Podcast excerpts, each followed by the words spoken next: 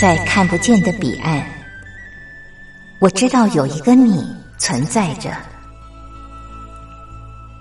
在生命的最深处，我们都有着波涛起伏的心，无法言语的心，关怀彼此的心。就在此刻，让我们敞开心，真心相遇、相知、相惜。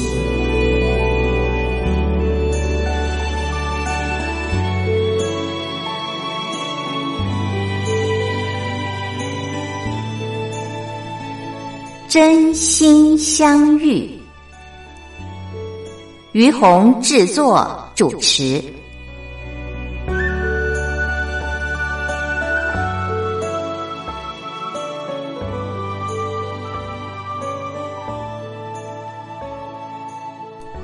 这里是光华之声，为您进行的节目是真心相遇，我是于红。嗯，今天在节目当中呢。我想为朋友们介绍一个人。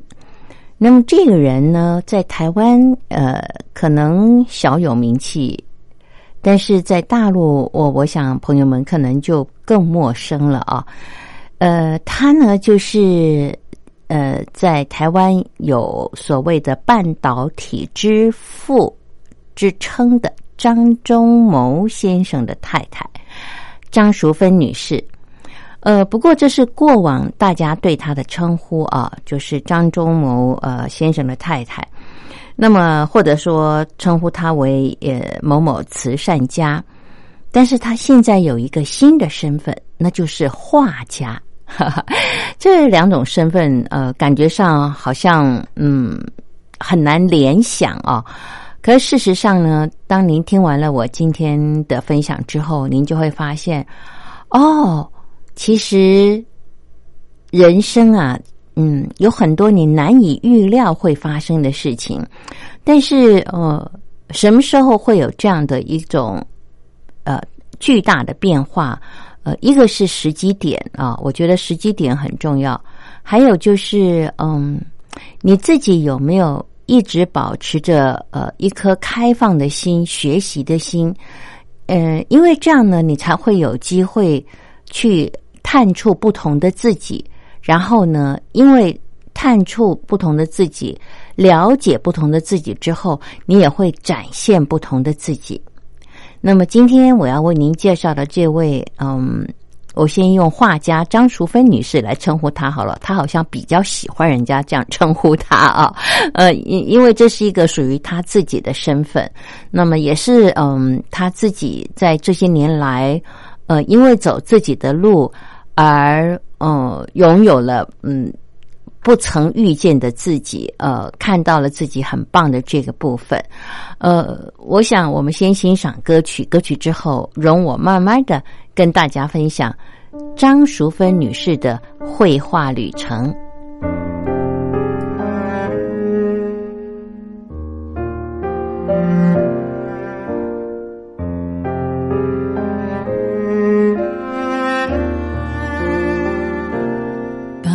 读到这世纪男和女的寿命，不禁想到，要是你比我先离开些，还没到家就下雨了，真烦恼。晚餐的彩色电台里全是陌生的歌曲。岁月短兵相接，回顾还是该往前。外人看来，我的坚决只是脆弱被藏的妥帖。真面目或许没人发现，但我也有那一面。多愁善感，偶尔崩溃，不负责任的像从前。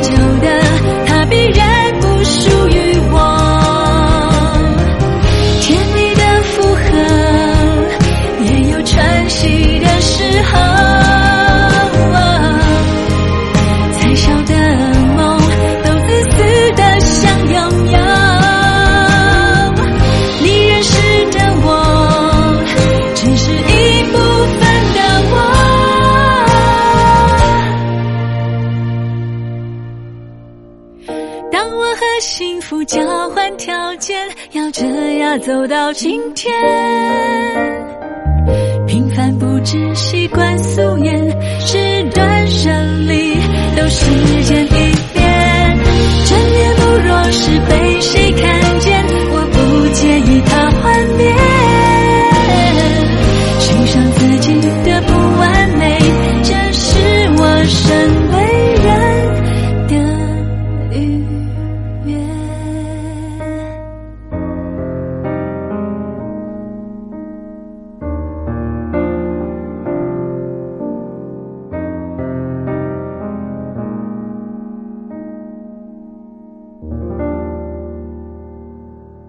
这里是光华之声为您进行的节目是真心相遇，我是于红。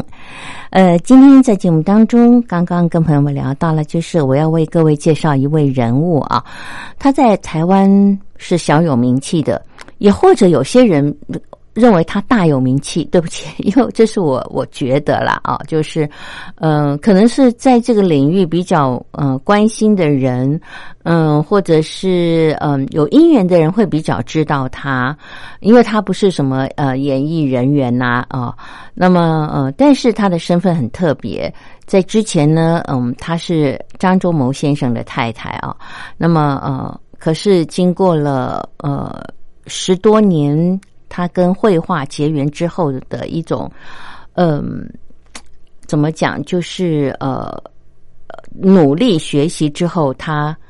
开创了自己的风格，找到了自己，而现在他的画呢，在这个苏富比的这个拍卖会呢，嗯，常常估价是嗯，他开价的三四倍以上啊，呃，有许多的画作是高达千万台币的。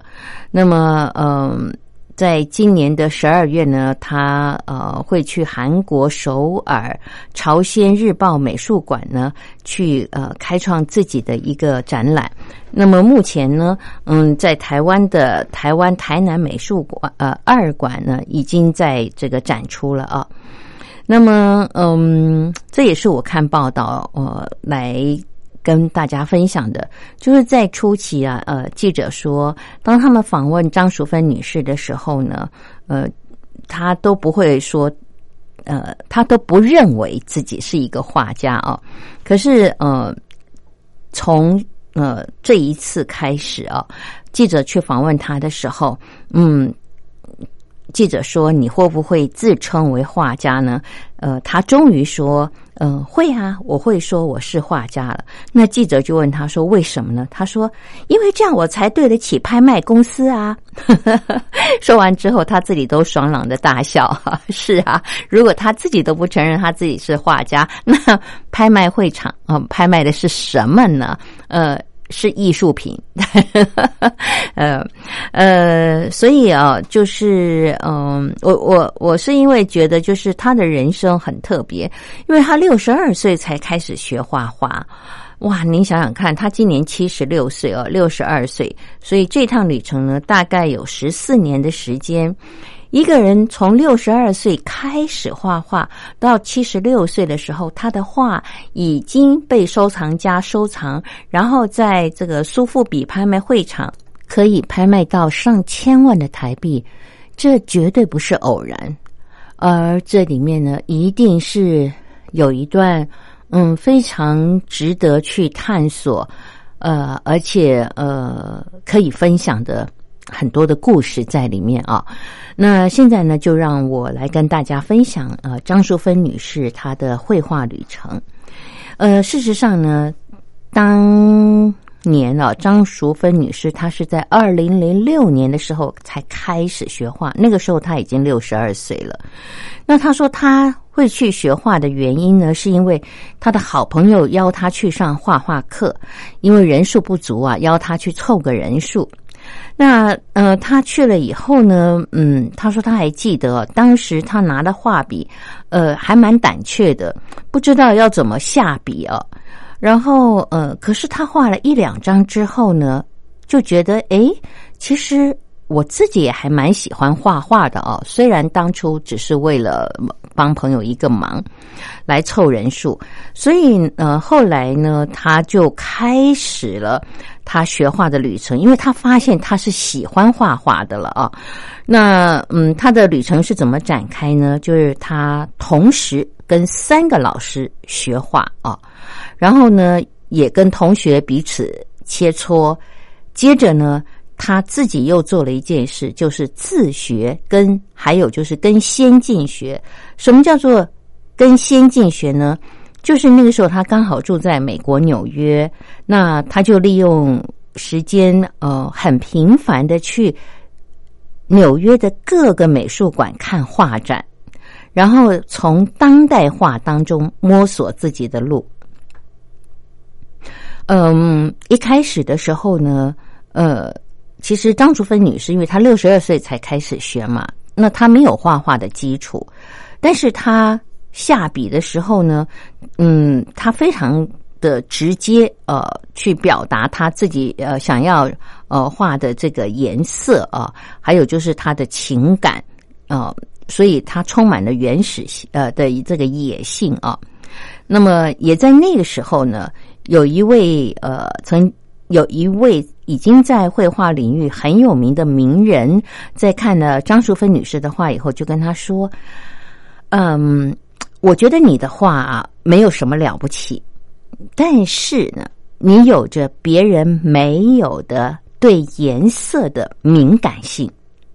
所以呢，他鼓励张淑芬女士，他说：我觉得你只要努力啊，你一定能够走出自己的天地。”那我不知道，知道听众朋友，呃，您听到这段话的时候，哎，你会把重点啊放在你，你你的话没有什么了不起，这个重点这边呢，还是会觉得说，哎，我觉得我应该要去展现我的才华，嗯，就是嗯，我自己对颜色的敏感性哦，这是别人没有的。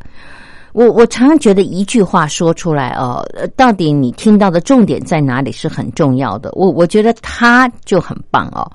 我觉得比较悲观的人，有的时候听到会说你你画的话没什么了不起，可能你会被这一句话反而影响了。但是我真的觉得他是一个嗯蛮阳光、蛮正向的人啊，所以他呃就觉得说，哎，那我既然有自己的特色，我就往自己的特色发展呢。所以呢，当他呃学画学到第二年的时候呢，嗯，他就开始透过临摹呃一些世界知名的画家，像莫内啦，还有秀拉呃以及塞尚呃等等这些名家的作品啊，呃，也因此后来他的画风呢也颇有大家的这种风范。那么他自己在学画到第三年的时候。他就开始打破了对象的执着啊，嗯，从事抽象化的创作，呃，他呃直接呃让自己抽离呃我们常常说的这个画作当中的这个物象哦，然后呢，他自己提炼出自己对色彩和线条的感受，然后透过画笔表达出来。所以他画的已经就是不是我们看到画什么东西啊，而是那里面画的是一种感受啊。那呃，所以这一点我我是觉得他他真的很快的就抓到了自己想要表达的是什么，还有自己应该适合走什么样的风格。呃，要不然我们可能会花更多的时间在临摹上面啊。这也是我觉得他人格特质了，就是他是一个非常呃。具有自己呃个人特色的一个人啊，呃，好，那后来呢，他学画学了呃呃六年之后了，他开始遇到了瓶颈。嗯，他遇到了什么样的瓶颈呢？然后呃，他停了几年呢？听众朋友，我们先欣赏一段歌曲，歌曲之后再继续的聊。谁开了那盏灯？却又关门离开，把那些角落的阴霾都铺晒成悲哀，习惯话说一半，掩饰不知。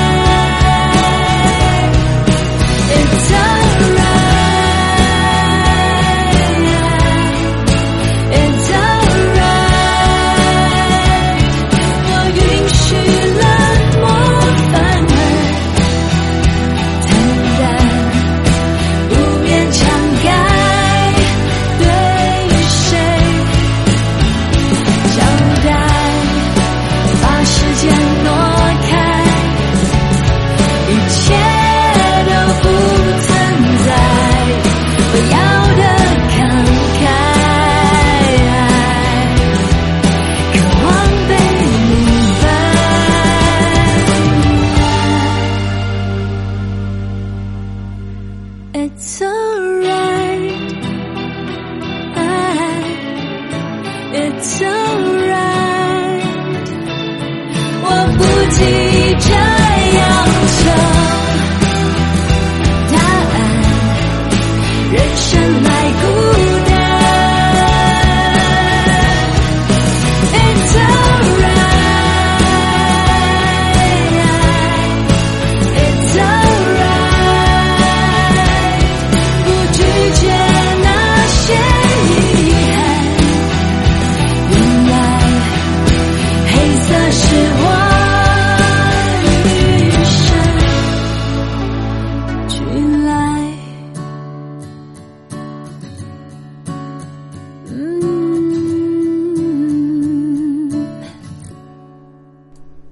这里是光华之声为您进行的节目是真心相遇，我是于红。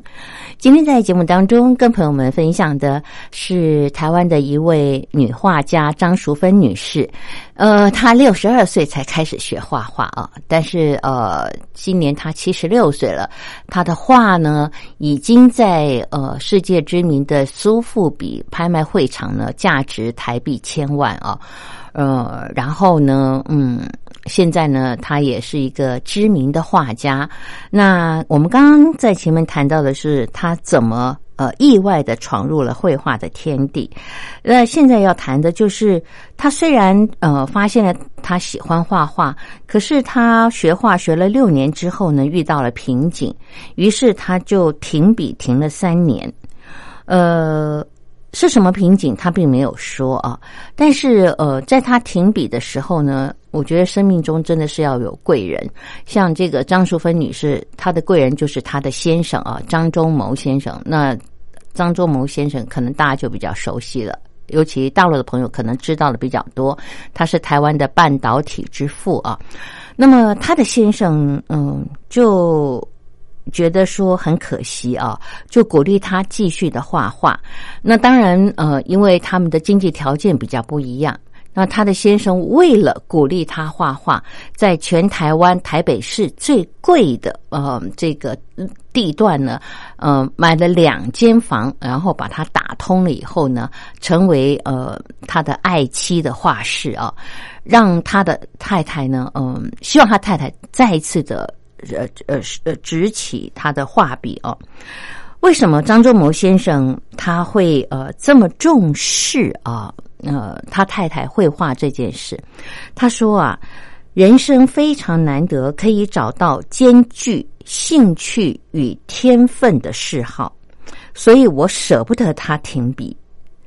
那么，嗯，我觉得这也是真的张淑芬女士的贵人啊，一个先生这么了解他。那他先生了解他到什么程度呢？张忠谋先生说：“他说我发现我的太太，他只要呃站在一幅他喜欢的画作之前呢，他常常一站一个多小时动都不动。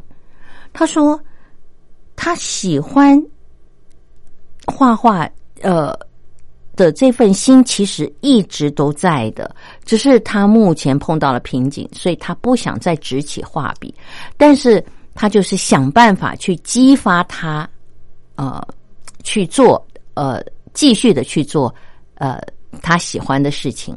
所以也在张仲谋先生这样的鼓励之下，张淑芬女士呢，她就持续的开始在呃作画了。那么到了二零一六年的时候呢？哎，他开始意外的开创出了自己独特的张氏技法，这成为他自己画作上的一个呃重要的里程。怎么说呢？什么叫张氏技法？那么呃，这个画家张淑芬女士她说，她有一天哦，在无意当中，在一幅未完成的画作上泼洒新的颜料。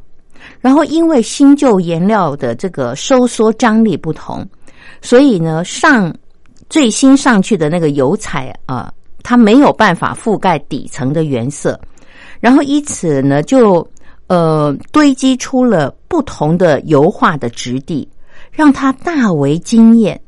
哇，这是一种好特别的感觉，所以他就反复实验，呃，做出更多种，呃，让他可以掌握的。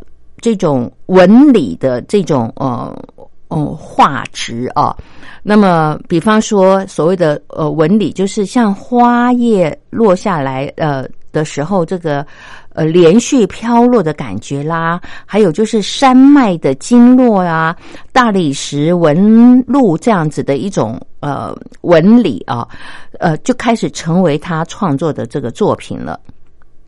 这是在呃后来二零一六年以后，然后到了二零一九年的时候呢，他自己就开始跨界水墨画。那他画水墨画的时候，他又非常的与众不同。他用水墨画来展现，来展现啊东方文化精神的内涵。然后呢，又因为他一开始学的是油画，所以他又后来又融入了油画非常活泼、丰富、呃有趣变化的这种色彩啊，也因此这种创新的风格吸引了欧洲画廊呃的这个这个兴趣啊，他们开始引进他的画作，然后呃张淑芬女士的画被艺评家呃评为就是说。呃，他的画呢，既保留了西方哦西画的浓烈色彩，布满画面的痕迹，也同时兼容东方艺术的温婉细腻。呃，我觉得这个评价蛮高的，而且呃，也真的呃，感觉好像他们真的懂他的画风呃和他的特殊性。那么，嗯。这样的一种风格，嗯，让张淑芬女士其实嗯还蛮欣慰的哦，因为事实上以前呢，呃，有一个曾经帮这个张淑芬女士策展呃这个画作的人呢，跟他说，他说，呃，你的画很多人都说，呃，像赵无极啊，或者像张大千，这些都是大家哦，他说。可是我发现没有一个人说这一幅画像张淑芬，也就是说，嗯，他的画里面没有自己啊。那么事实上呢，嗯，张淑芬女士说我我确实是透过学习名家来让自己进精进。可是，呃，后来当。这个跟他说你的画呃不像你自己的画的时候呢，再一次的看到呃张淑芬画的画的时候，他说哇，我发现你已经定型了，你找到了你自己的东西了。所以从呃二零一七年之后呢，张淑芬女士她的画作。就已经开始陆陆续续的登上了，呃，罗浮奥、还有佳士得和苏富比的拍卖会。那么她自己说实在话啦，呃，当初只是意外的闯入绘画的天地，可是没有想到，最后呢，走出了自己的风格和定位啊，跻身了国际画家的行列。呃，张淑芬女士她说。她自己啊，在过去一直以为绘画是一个要有天分的人，嗯，才能够从事的创作。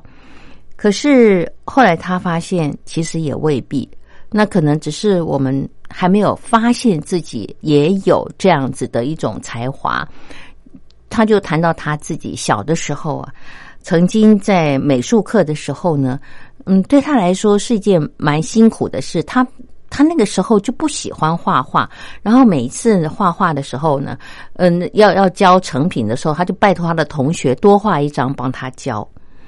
那可是后来，呃，当他自己六十二岁那一年跟绘画相遇之后，他才发现哇，原来绘画可以给我崭新的自己，然后也让他看见了连他自己都非常陌生的自己。就是那个很有绘画天分的自己，所以他说：“画画是我信心的塑造者。”嗯，很难想象啊，张淑芬女士。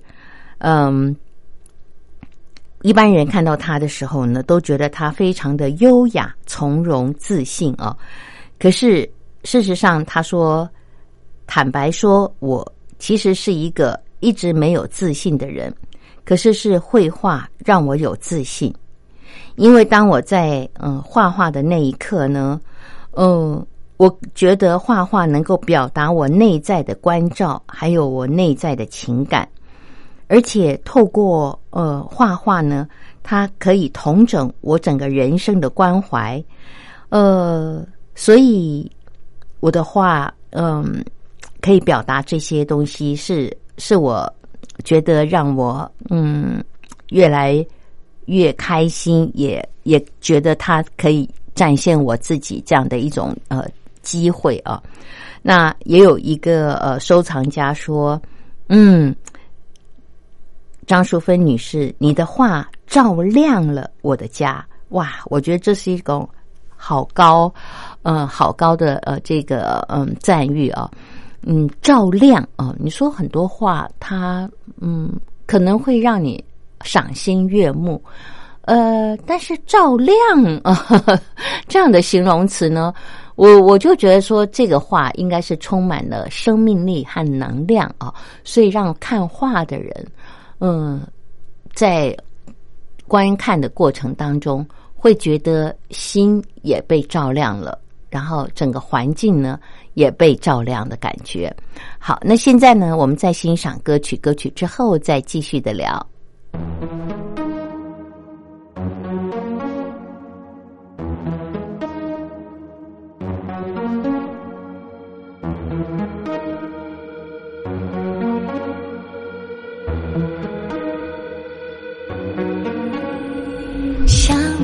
午的雷阵雨躲在屋檐。你跟我一面之缘，我们的暧昧是心照不宣，流动在空气里面。这是永远的一天，这是永远的一天。收拾了行李，就远走高飞。从此抛弃了称谓，通俗完一篇邂逅的情节，脑海里不断上演。这是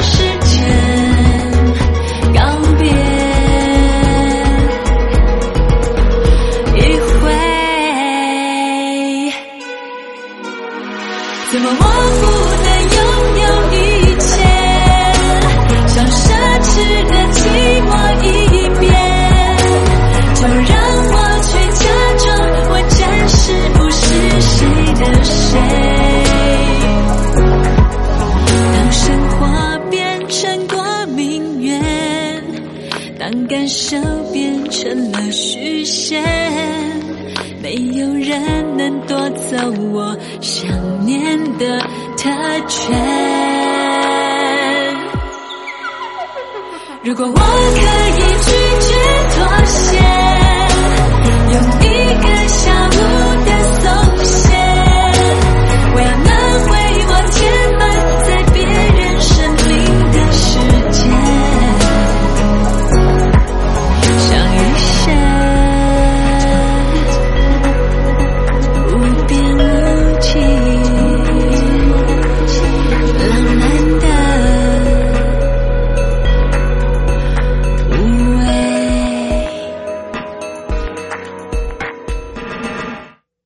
这里是光华之声为您进行的节目是真心相遇，我是于红。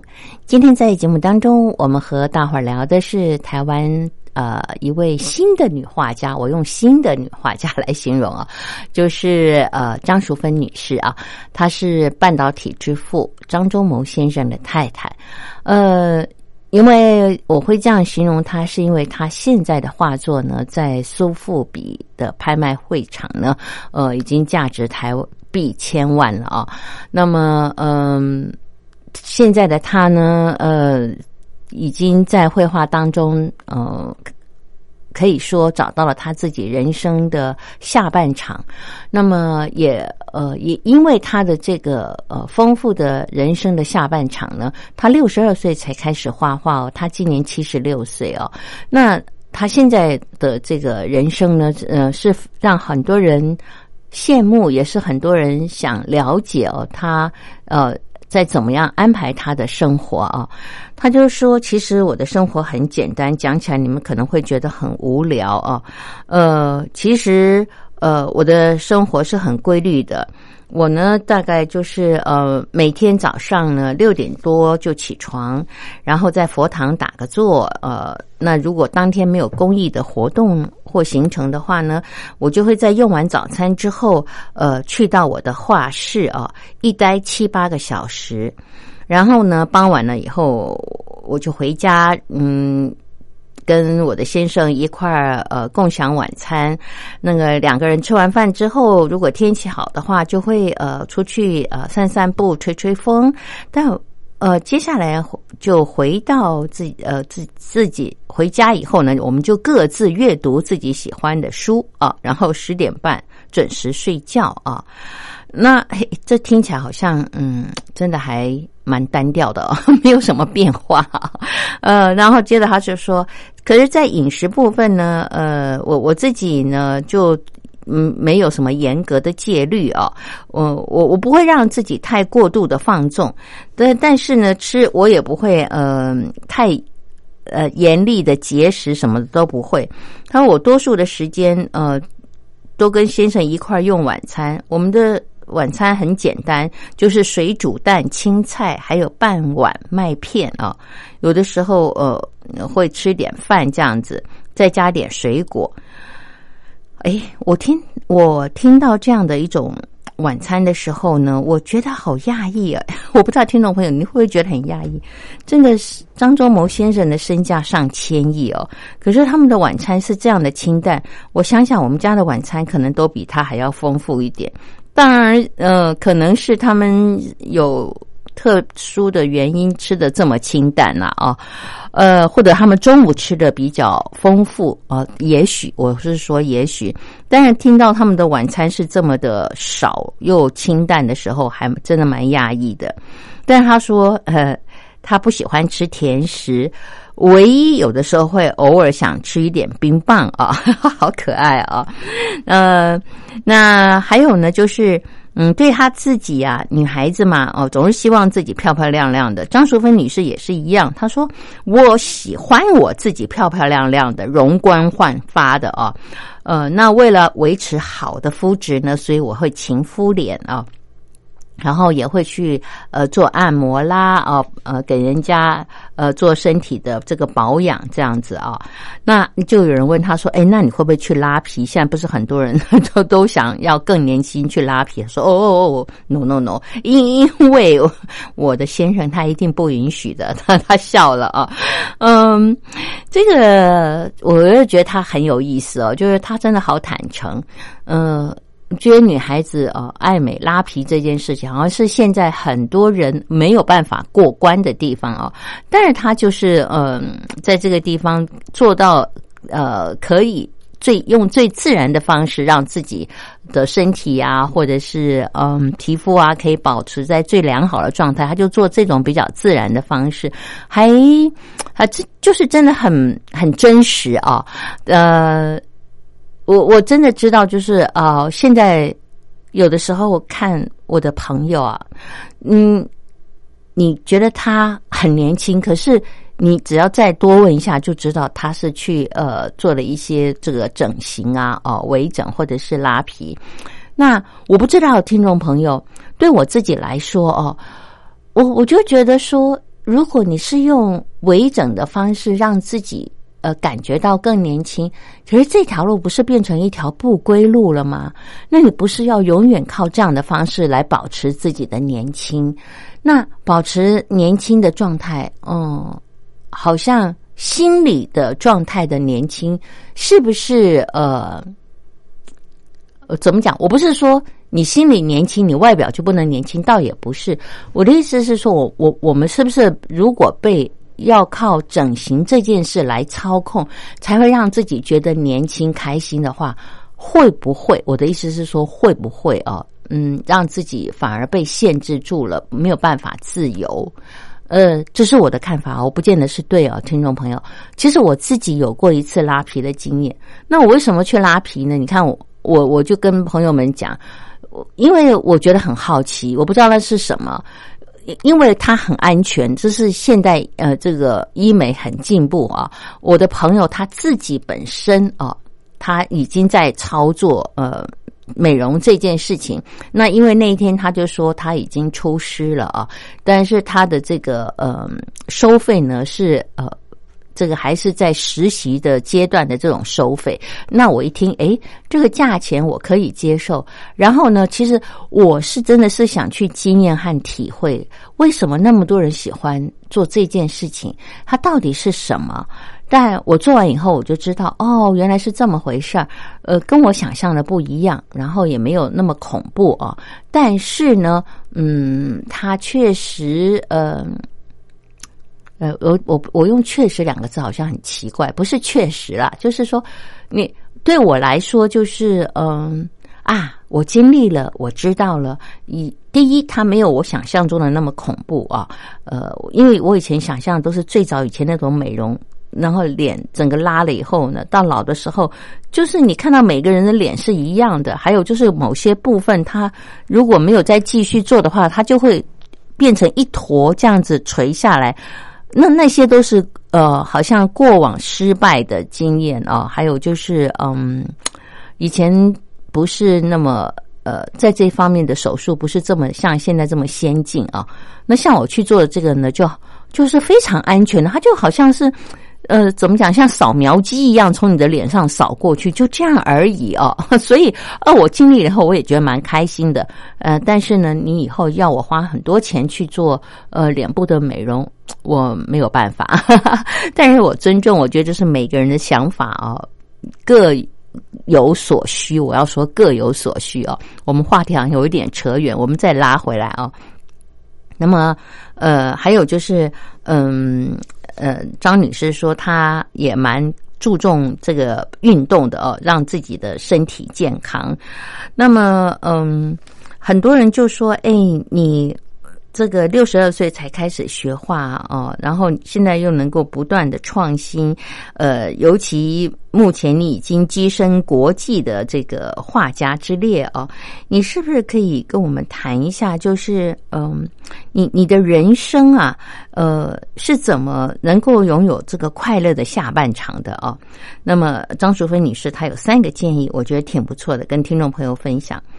他说：“第一啊，无论你的年纪多大，你永远对于新的事物都要保持着像小学生的学习之心，因为呃，那这个张淑芬女士她说，学习不是年岁的事情，它是一个心理的问题哦，呃，这是人生的思想，呃，它会触动你去尽你人生的责任。”他所以他说：“你看哦，有些人呢，二三十岁就已经放弃努力了，五六十岁的时候就觉得，哎呀，我的人生已经够了，然后就每天懒散的过日子。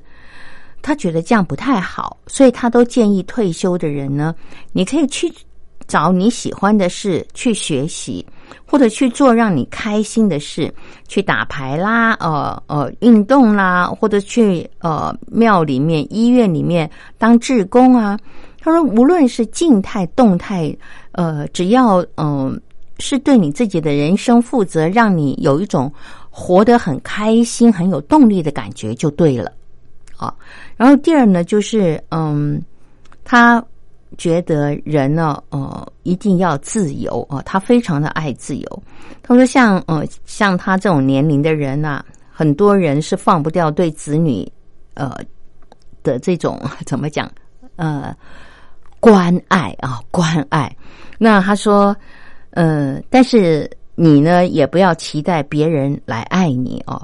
他说他多年来从事公益这样的一种活动，让他学会看淡了呃人生很多的悲欢离合、离合、生老病死啊。他说：“嗯，我觉得，嗯，多年的公益让我学会，就是你，你不要期待说啊，你付出的一切呢，呃，会有回报哦，不要不要。他说，你就是很自然的给出你可以给出的，然后呢，嗯，那。”别人给你的时候，你也很自然的接受，那你就会呃让爱自由的流动啊，成为一个可以给出爱的人，也可以接受爱的人哦。最后就是他说，你一定要多爱自己。什么叫多爱自己呢？就是寻找自己喜欢的生活去实践。你走出去做什么都可以，就是要多跟人接触。不要孤独，不要只是在家里追剧啊！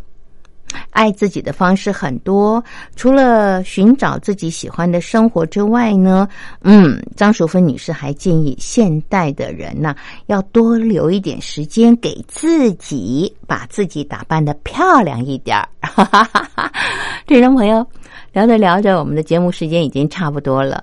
不知道今天这样的分享啊，一个六十二岁开始学画的人，但是呢，花了十四年的时间就走出了自己人生的下半场，而且是这么的开心、有活力、有成就。希望张淑芬女士她人生的下半场，嗯，能够对您啊未来的人生也有一些启发。那么今天呢，我们就聊到这儿了。感谢您的收听，我们下礼拜同一时间空中再会，拜拜。